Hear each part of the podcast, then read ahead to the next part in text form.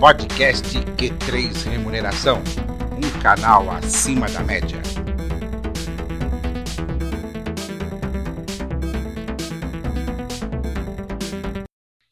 Olá, você profissional de gestão de pessoas e especialmente de remuneração. Está começando mais um episódio do podcast Q3 Remuneração, um canal acima da média. Eu sou Vanderlei Abreu, jornalista especializado em recursos humanos, e comigo está Matheus Oliveira, idealizador do Q3 Remuneração e sócio-diretor da RH Plus, companhia da remuneração, que não tem recado hoje, mas ele vai fazer um pequeno comentário. Olá, Matheus. Olá, pessoal. Estamos aqui no nosso 31º podcast Hoje tem uma visita aí muito especial, um dos nomes mais conhecidos aí na área de recursos humanos, que com certeza vai é, é, passar um pouco da sua experiência sobre o assunto que vai ser abordado. E as novas gerações têm muito que aprender, né? Então, desde já, muito obrigado, Bernardo Leite, e vamos para as considerações aí do Vanderlei, que vai fazer o nosso abre alas aí em relação ao podcast. É isso aí. E hoje temos um convidado muito especial. Bernardo Leite é consultor empresarial há mais de 30 anos e vai falar sobre um assunto muito tratado nas organizações atualmente: comunicação e feedback. Seja muito bem-vindo ao podcast Q3 Remuneração, Bernardo. Olá, muito bom. Agradeço muito o convite. Matheus, muito obrigado pela lembrança. Vanderlei, obrigado pelo convite também realmente falar sobre um tema tão premente quanto comunicação e feedback é sempre uma satisfação muito grande.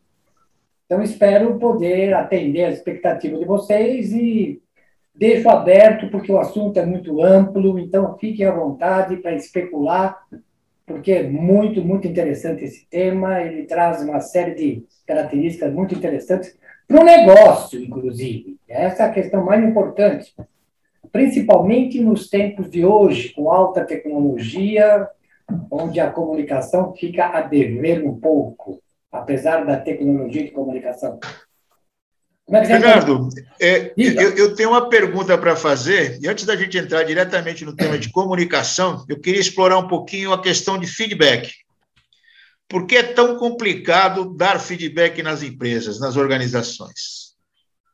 Bom, Primeiro, porque as pessoas têm uma dificuldade muito grande de enfrentar as situações de frente. As pessoas esperam que os outros entendam por si próprios. Existe muito isso. A pessoa sempre, não, não, ele vai perceber isso mais tarde. Segundo, porque toda vez que você vai dar um feedback, você não pode esquecer que você é cúmplice no processo. Você, como gestor, de alguma forma, participa do processo de desenvolvimento de qualquer ação, tá? e aquela situação que você está procurando resolver com feedback, isso quando o feedback é construtivo, quando não é um elogio, mas é uma observação, você não pode deixar de lado que você também é responsável por aquele desvio.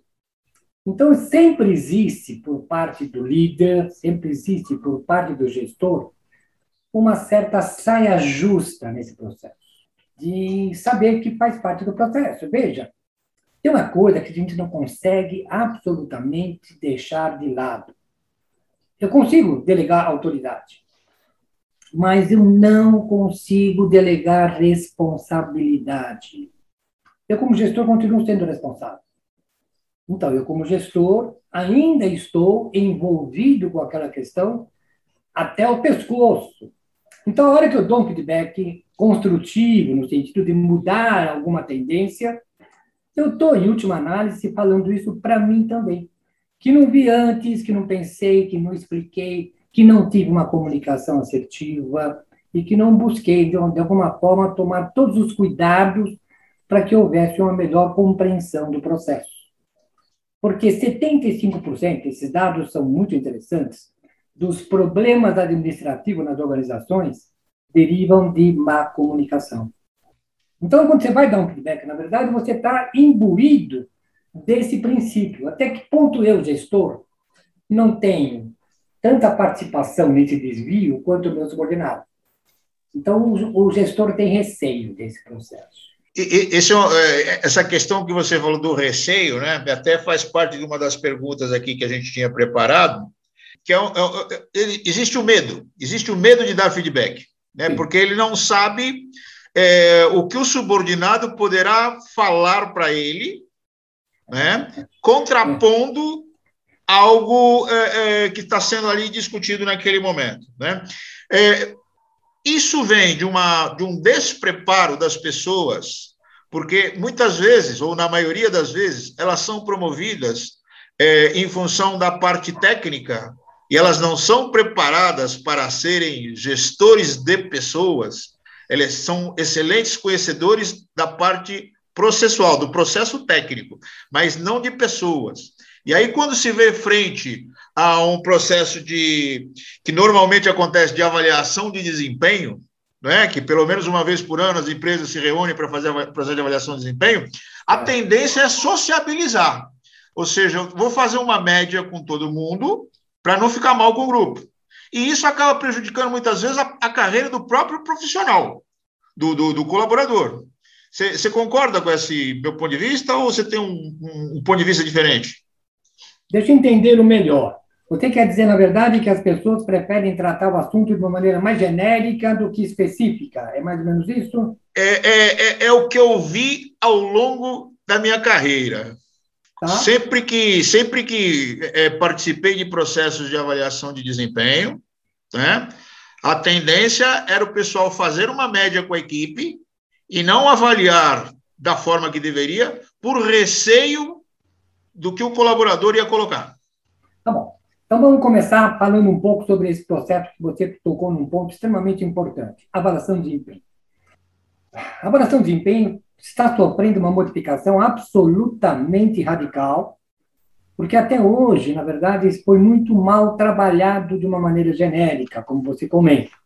Realmente você tem razão. A enorme maioria dos gestores procura fazer um jogo de aproximação nas avaliações para que se possa ter resultados que não sensibilizem muito o público em geral.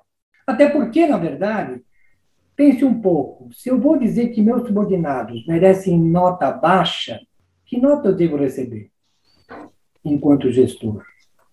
E se eu vou fazer o inverso, se eu vou dar notas muito altas para os meus subordinados, que tipo de expectativa eu posso ter em função de novas possibilidades de melhoria da minha área junto aos meus chefes? Porque eu também tenho esse compromisso.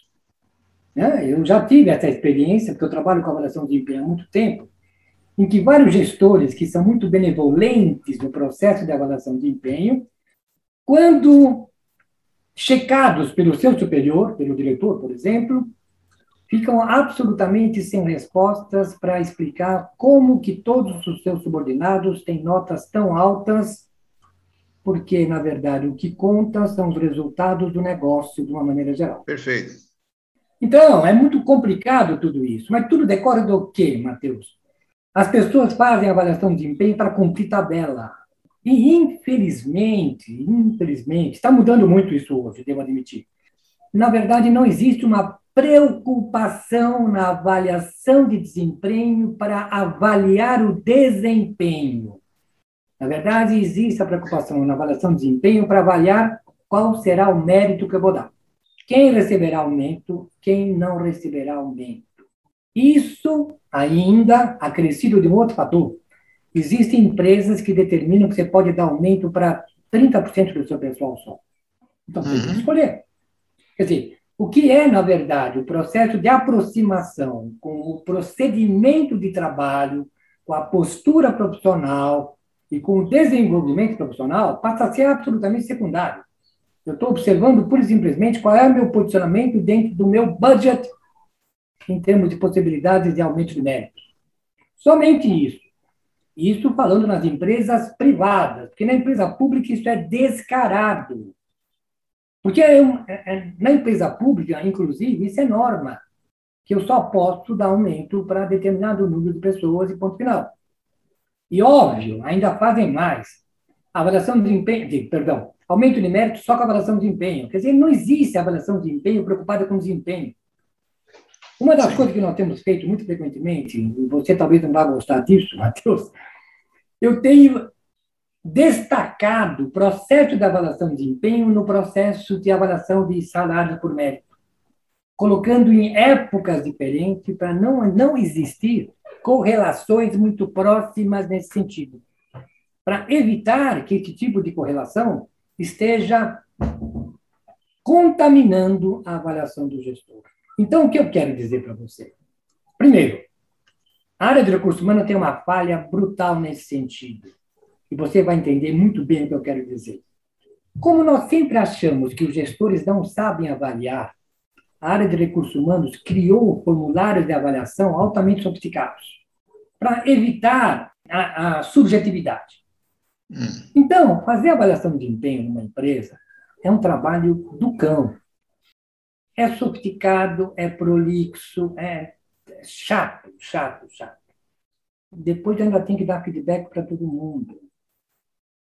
Então, na verdade, é uma tortura para o gestor. Ele procura fazer isso o mais rapidamente possível para se ver livre disso. E feedback, inclusive, eu tenho pesquisas que comprovam isso. Nas empresas que se preocupam em dar feedback, a porcentagem de gestores que dá feedback fica em torno de 60% no máximo. O restante não dá feedback. Aí eu pergunto, o que adianta fazer a avaliação de desempenho, preencher o questionário e guardar na gaveta? Dizer, Mas é, é, é, é, é, o que eu disse antes. Esses 40% que não dão retorno é o receio de enfrentar o colaborador. Sim, ele vai ter que justificar aquela nota. Exatamente. e, e, e, e, muitas das vezes a gente tem, eu tenho visto isso, cansado de ver isso, na hora de se dar o feedback e na hora de se. Quando o colaborador fala para o gestor que não concorda com a nota que foi dada, o conceito que foi dado, e expõe os motivos, sim, né? Sim. muitas vezes a culpa é do próprio gestor, que não orientou, que não deu os recursos necessários, né, que não falou nada durante a, a evolução do, do, do, processo e, na hora de fazer a avaliação, vai lá e critica o colaborador. Né? Então, é, é, esse ponto é, é, muito comum. E com outra, um outro fator que você levantou, muito interessante também. Ah, por que, que, na verdade, aquela nota de avaliação é uma surpresa para o subordinado? Por que o gestor só dá feedback uma vez por ano, por ocasião da avaliação de desempenho? Meu Deus, que absurdo! Eu tenho que fazer isso como um processo de acompanhamento e não, e não simplesmente blocar isso no processo de avaliação de desempenho. Essa é uma das grandes mudanças do processo de avaliação de desempenho nos dias de hoje. Feedback é diário. Hoje em dia, aproveitando toda essa questão da tecnologia, através de sistemas, através de, de aplicativos que facilitem esse processo para você orientar o desenvolvimento. E não ficar fazendo, na verdade, com que os subordinados tenham informação sobre isso uma vez por ano. Sabe, eu faço a avaliação de desempenho em dezembro e digo para o meu subordinado: lembra aquilo que você fez errado em janeiro? Eu preciso tratar o assunto no momento em que ele acontece e não simplesmente 12 meses depois. Então, tudo isso também tem muita falha do sistema como um todo. Eu não digo que a falha é só do gestor, também é da organização de uma maneira geral, para fazer que as coisas comecem a ter um pouco mais de objetividade. Eu tenho uma frase, eu costumo dizer a seguinte coisa, Matheus. A avaliação de desempenho começa quando termina que quer dizer? Depois que eu preenchi o formulário de avaliação, é que tudo começa.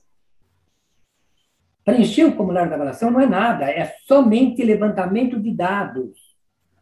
Agora, o que eu vou fazer com esses dados depois é que é o processo de avaliação de desempenho propriamente dito, que não termina no feedback, que começa no feedback para que eu possa definir para onde nós estamos indo e para onde que nós vamos do ponto de vista de plano de ação. A questão, a questão da cultura do desempenho, né? Ou seja, isso, estabelecer e manter a cultura do desempenho a partir da obtenção desses resultados, desses dados. Exatamente, exatamente. Até porque tem uma outra. Bom, eu tenho uma prática que vou te falar. Qual é a nossa expectativa após a prova? Qualquer prova. É o resultado. A nota. Que, que eu quero dizer com isso? O que, que é a nota? É o feedback. Não há, ouça bem, não há desenvolvimento sem feedback. Ninguém consegue crescer sem feedback.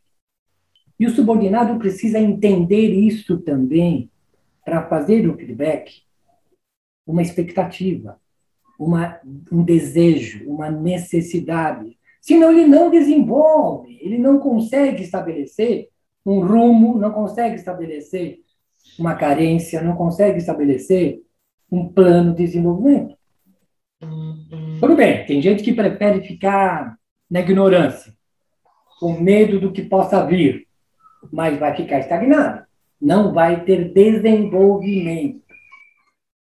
Isso, isso fora outros processos que hoje em dia começam a tomar um vulto muito maior, né? que eu depois eu falo sobre isso, mas extremamente importante quando eu falo de feedback e comunicação, que é o problema da, do isolamento das pessoas dentro da organização.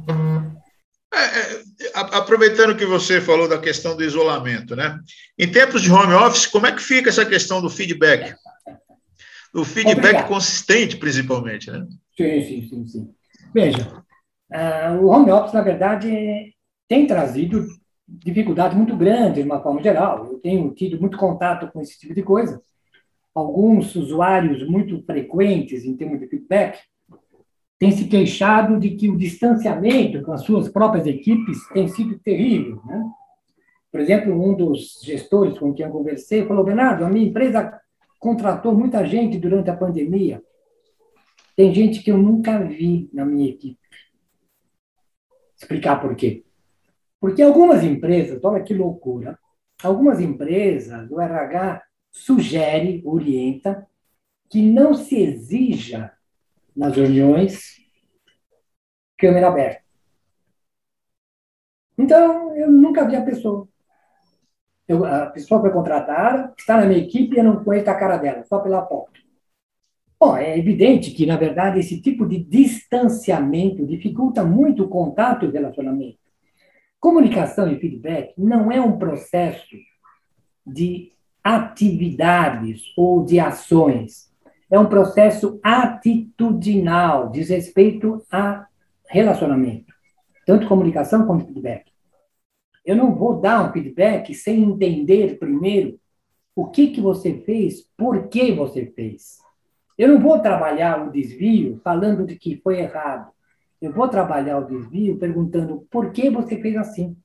Se eu não entender por que a pessoa agiu daquela forma, eu não terei condições de orientá-lo por uma solução. Porque ele pode estar pensando, ele pode não ter todas as informações possíveis, ele pode não ter prestado atenção, ele pode não ter os recursos para fazer aquele trabalho. Em suma, são várias razões. E preciso entender isso primeiro, para depois poder orientar. E, e, e é, só, só fazendo um parênteses, aí já começa o processo de comunicação, né? Ou seja, se eu não me comunico bem com, com o meu subordinado, é, é todo o processo vai dar ruim. Na verdade, o que é que cria, o que é que determina, o que é que oficializa a humanização do ser humano, se não a comunicação? Isso é fundamental. Eu preciso ter esse, essa consciência dentro do processo. Se você pensar bem, aquilo que eu falava do isolamento, você sabe que tem subordinado que adora levar bronca? Adora levar bronca ou, ou adora o contato? Adora esse processo de comunicação? Isso, é Porque assim, tem muita gente que não sabe é, ser autônomo, não Isso. tem iniciativa própria, precisa Isso. de alguém ali controlando. Isso, e mais ainda, caramba, ele falou comigo. Eu, eu recebo todo mês o movimento no meu site que o Google faz, né? E esse mês de outubro, uma das palavras de maior procura, sensação de ser ignorado. É duro isso. É duro isso, na verdade, dentro das organizações principalmente. E você não existir sobre determinado aspecto. Às vezes uhum. você fica pensando assim, não, mas é bom o chefe não me atrapalhar, deixar eu fazer sozinho. Não é bem assim que as coisas funcionam. Você precisa ter um público você precisa ter um reconhecimento, você precisa ter uma, um acompanhamento de uma forma geral.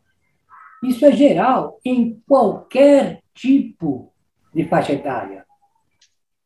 Por mais sênior que você seja, você precisa ter esse acompanhamento. Eu não sei se você sabe, mas eu estou lançando um novo livro. Né? E um dos capítulos. Aliás, você conhece o editor desse novo livro. O nosso amigo da Quality Mark, lá, o não, ele está bem próximo de você. Ah! Um São Paulino? É um São Paulino. Um São Paulino.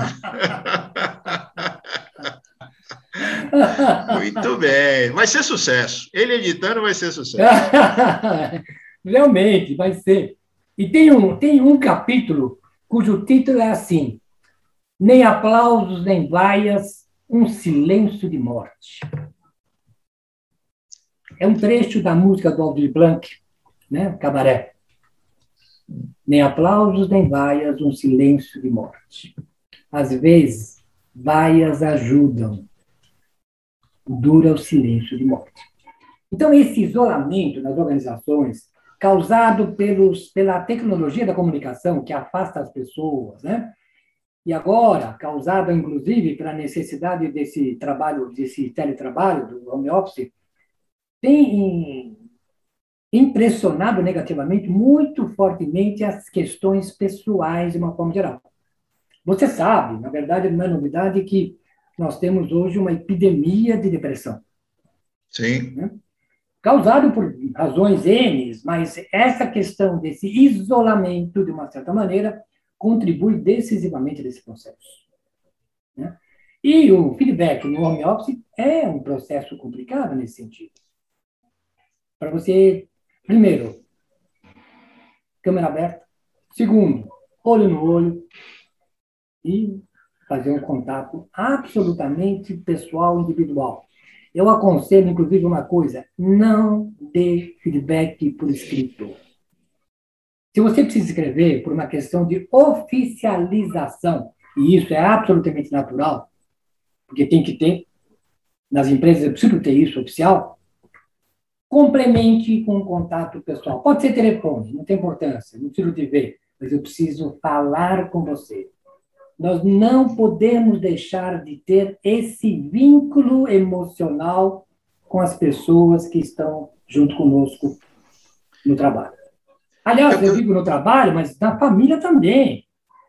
Feedback e comunicação não é um problema restrito às organizações. Desculpa, te cortei, vai lá. Não, não, é, eu só queria aproveitar o gancho do que você está falando, porque, assim, é, é, geralmente quando tem pesquisa de clima, pesquisa de engajamento, né, a, a, questão que acaba prevalecendo, na grande maioria, é, é sempre a questão do reconhecimento. Né, ou seja, é, a, as pessoas acham que não estão tendo o devido reconhecimento por parte do superior. Né? E, e, agora nem tanto, mas é, é, era muito comum quando existia aí os problemas de reclamações trabalhistas, né? E o colaborador entrar com uma ação trabalhista contra a empresa, na verdade ele estava entrando com uma ação trabalhista contra o chefe, né? o ex-superior dele, e não contra a empresa. Porque ele, na verdade ele se achava que, oh, fui maltratado, não, fui, não tive a devida atenção, a empresa me mandou embora, vou meter os caras no pau. Mas, na verdade, é, é, o, o, que ele queria punir era o chefe. Né? Esse processo né, todo, eu acredito, né, eu acredito que seja por, por fato dos colaboradores é, não valorizarem o feedback, já que ele não é dado. Né? É, é, é, o que você falou é, é, anteriormente, né? Feedback se faz constantemente e não uma vez por ano. Esse, esse processo todo, né, de chegar ao ponto de entrar com uma reclamação trabalhista contra a empresa, que na verdade é contra o ex-superior da, da pessoa, é justamente, na minha opinião, por essa não valorização do feedback, que vai gerar o não reconhecimento. Estou certo Sim. nesse meu ponto de vista? Sem, sem dúvida nenhuma. Está perfeitamente certo. E você sabe muito bem do que eu vou falar? Muitas vezes, uma insatisfação salarial não é só salarial. tem outros fatores conjugados nesse sentido que fazem com que as pessoas se sintam insatisfeitas de uma forma geral. Né? E façam com que, na verdade, esse grau de insatisfação se torne meio insuportável em alguns momentos. Né? Mas eu tenho, que, eu tenho que deixar claro que, na verdade, o que acontece é que o processo de feedback é um pouco aversivo. Não posso negar isso. Né? Toda vez que eu vou dizer para você, olha, teria sido melhor se você seria melhor se você fizesse assim, né? De alguma maneira significa uma intromissão.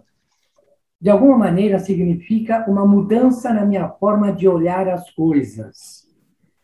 O que em princípio não é negativo, porque eu preciso de orientações que me façam ter uma visão mais global do processo é de se imaginar que todo gestor tenha uma visão global mais desenvolvida e permita conhecer o caminho das pedras para orientar os seus subordinados. Quando eu tento fazer uma definição de feedback, Matheus, eu coloco a palavra reorientação, quer dizer, eu estou recolocando o caminho nos trilhos de alguma forma, baseado em informações que, por uma questão hierárquica, eu tenho mais do que ele. Então, por hipótese, é um processo de reorientação, é uma orientação feita num processo mais desenvolvido. Mas é inevitável que há pessoas que se sentem invadidas um pouco nesse sentido. Então, existe um fator de aversão a receber feedback também.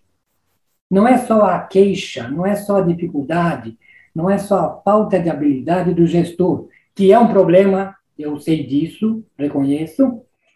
Fator de insegurança, inclusive, muito comum, né? Porque, veja, tem uma coisa que a gente não pode deixar de absolutamente deixar, colocar em questão. Trabalhar com gente é complicado. Não é simples. Eu fazia uma correlação muito interessante no meu tempo de Volkswagen, quando você tinha aqueles caras que trabalhavam nas prensas, prensas de 20 metros de altura, tudo mais. Né? Só que eu sabia exatamente como é que ela batia a peça lá, não tinha problema nenhum, era um negócio bem automatizado. Gente não repete comportamento. Gente não permite prever reação. Uhum. Num dia a pessoa está muito aberta para receber uma série de estímulos, no outro dia não está. Então, essa dificuldade é inerente à função. Então, o que eu posso dizer para você é que o gestor precisa entender que ele não trabalha com pessoas iguais. Todos são diferentes. Então, eu preciso tratá-los diferentemente. Eu não posso ser o mesmo gestor para todos. Você conhece o que eu vou dizer? Existem pessoas que, se eu der uma bronca e disser está errado isso, a pessoa se enche de brilho e vai para a luta e modifica e cresce. Existem outros que caem no chão. Então, eu preciso ter uma estratégia diferente nesse sentido. É minha responsabilidade enquanto gestor. Aí você está me perguntando, quer dizer que então o gestor precisa ser um pouco psicólogo? Sim. Perfeito. Sim, precisa. Pelo menos para poder entender melhor a dinâmica de cada pessoa que trabalha com ele. Ou do grupo como um todo também, isso é possível. Né? Então, quando eu falo de feedback, quando eu falo de comunicação, inclusive, eu não estou falando só de questões técnicas, de quais são os passos para se fazer as coisas bem feitas, mas dessa preocupação predominante de você estar fazendo um trabalho com pessoas. E sempre levar em consideração esse fator e que, na verdade, você tem que estar a serviço dessas pessoas. Bernardo, é, feedback é um dos processos da comunicação. Né?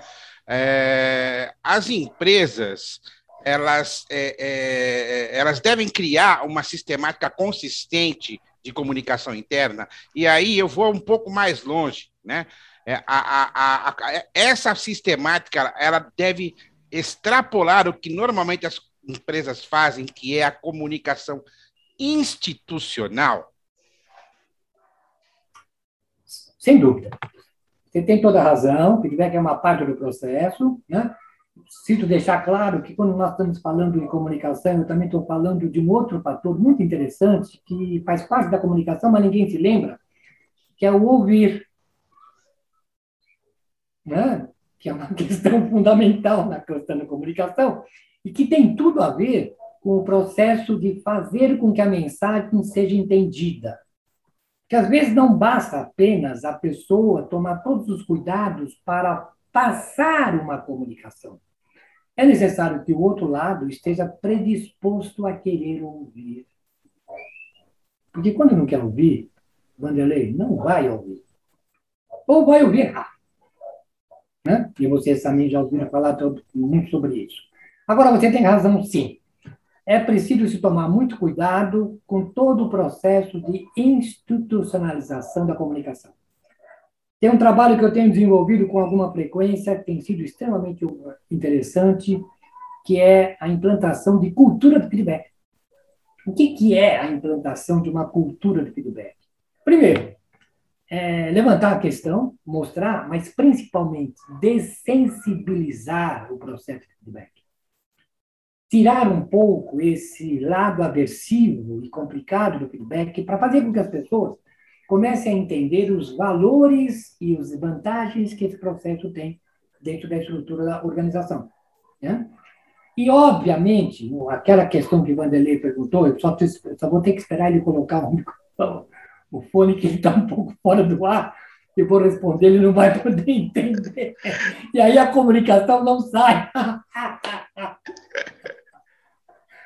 Então, uma outra então... questão que o Vanderlei colocou, ah, eu não posso ficar na comunicação institucional só. Ela é uma parcela muito pequena do que acontece. Muito pequena. Vocês já ouviram falar, evidentemente, da Rádio Peão? Sim. É muito mais forte do que a comunicação institucional. Ela tem uma dominância enorme dentro do processo. E eu não consigo eliminá-la. Porque eu não tenho que eliminar o peão. Eu tenho que aproveitar a peão. E trabalhar com esses processos também dentro da organização. Principalmente hoje em dia, com grupos de WhatsApp, mídias sociais, o que se fala sobre a empresa em mídia social, o que se fala sobre a empresa em grupos particulares de WhatsApp, é enorme. Então, esse tipo de coisa eu não posso controlar, porque eu não vou fazer nenhuma jurisdição sobre esse tipo de coisa, né? mas eu preciso entender que ele existe e eu preciso trabalhar isso dentro do contexto da organização como um todo. Eu não consigo controlar a comunicação tornando-a somente institucional, lógico. Eu tenho que ter canais lógicos, canais oficiais e fazer com que isso surta o efeito de atendimento à comunicação dentro da empresa. Eu costumo colocar a comunicação dentro da empresa como o sistema circulatório do organismo humano. Quando falta comunicação em algum lugar, o órgão morre. A mesma coisa acontece na, na comunicação dentro das organizações. Eu preciso fazer com que chegue a todos os lugares. Preciso também tomar o cuidado para que as comunicações que são restritas à gerência possam ser distribuídas na possibilidade que pode acontecer. Em suma, é um fluxo e é um fluido extremamente intenso dentro da organização. A organização trabalha fundamentalmente com a comunicação. E eu digo mais: se durante algum tempo nós tivermos uma predominância de importância da comunicação vertical, chefe subordinado, hoje a predominância é da comunicação horizontal cliente fornecedor interno e as áreas de relacionamento mais próximas dentro da organização. Então, se nós falamos de comunicação, Wanderlei, realmente o sistema não irá cobrir tudo. Preciso ter recursos que me possibilitem estar atendendo a todo momento isso, sob risco de eu gangrenar alguma das áreas por falta de oxigênio. Perfeito. Aliás, acontece muito isso. E o que gera de custo é absurdo. Perfeito. Nós vamos fazer um pequeno intervalo e voltamos daqui a pouquinho. Até já. Podcast Q3 Remuneração, um canal acima da média.